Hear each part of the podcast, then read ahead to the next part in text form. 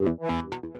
Pocas empresas invierten para mejorar y mantener buena comunicación. A unas no les gusta invertir en sus miembros de la organización quienes le generan sus ganancias. Algunas piensan que les ha ido bien y no necesitan esto, y otras simplemente no conocen cuánto les puede generar o cuánto les cuesta. He conocido muchos profesionales que presumen de su experiencia, pero no son diligentes al dirigir a sus equipos, y eso causa que no logren su óptima producción o efectividad. Si quieres mejorar tu liderazgo y productividad al dirigir, pon atención a lo que instruyo. Primero, confirma la comprensión. Después de dar tus instrucciones, pregunta, Manuel, ¿quieres que volvamos a repasar tus deberes, actividades y tareas una vez más? ¿O crees que ya comprendes perfectamente todo? El segundo paso, establece tus expectativas. Una expectativa no comunicada es solo un pensamiento. Asegúrate de usar las herramientas de comunicación que te he enseñado en estos segmentos. Ahora, una vez que la persona confirme que comprende lo que le enseñaste o pediste, establece las expectativas. Modifica las palabras de tus necesidades, pero mantén la estructura de este ejemplo. Manuel, concuerdo que comprendes perfectamente lo que necesitas hacer, cuándo y cómo hacerlo. Por lo tanto, mi expectativa es que a partir de hoy podemos trabajar sin que tenga que repetir lo que acabas de comprender y aceptar. El tercer paso es inspecciona lo que esperas. Termina la conversación mencionando esto. Continuaré inspeccionando tu trabajo para asegurarme que lograremos nuestras metas con éxito. ¿Tienes preguntas?